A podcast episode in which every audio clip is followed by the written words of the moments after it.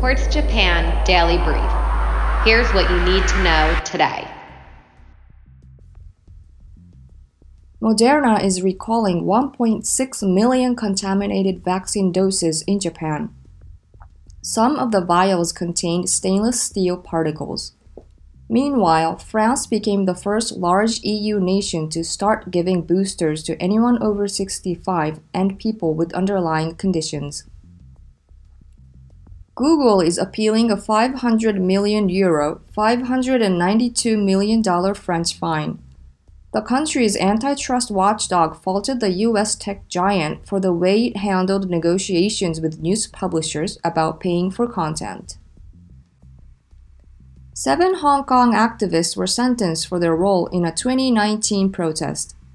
The defendants had pleaded guilty to illegal assembly charges and will serve 11 to 16 months. All but one are already in jail in connection with other cases. The Taliban is still fighting opposition militias. Clashes took place yesterday in Panjshir, the one province not yet under the militant group's control, and Wardak in Daikundi, where there are large groups of Hazaras, a Shiite minority. OPEC Plus voted to stay the course on oil output increases. It was apparently an easy decision.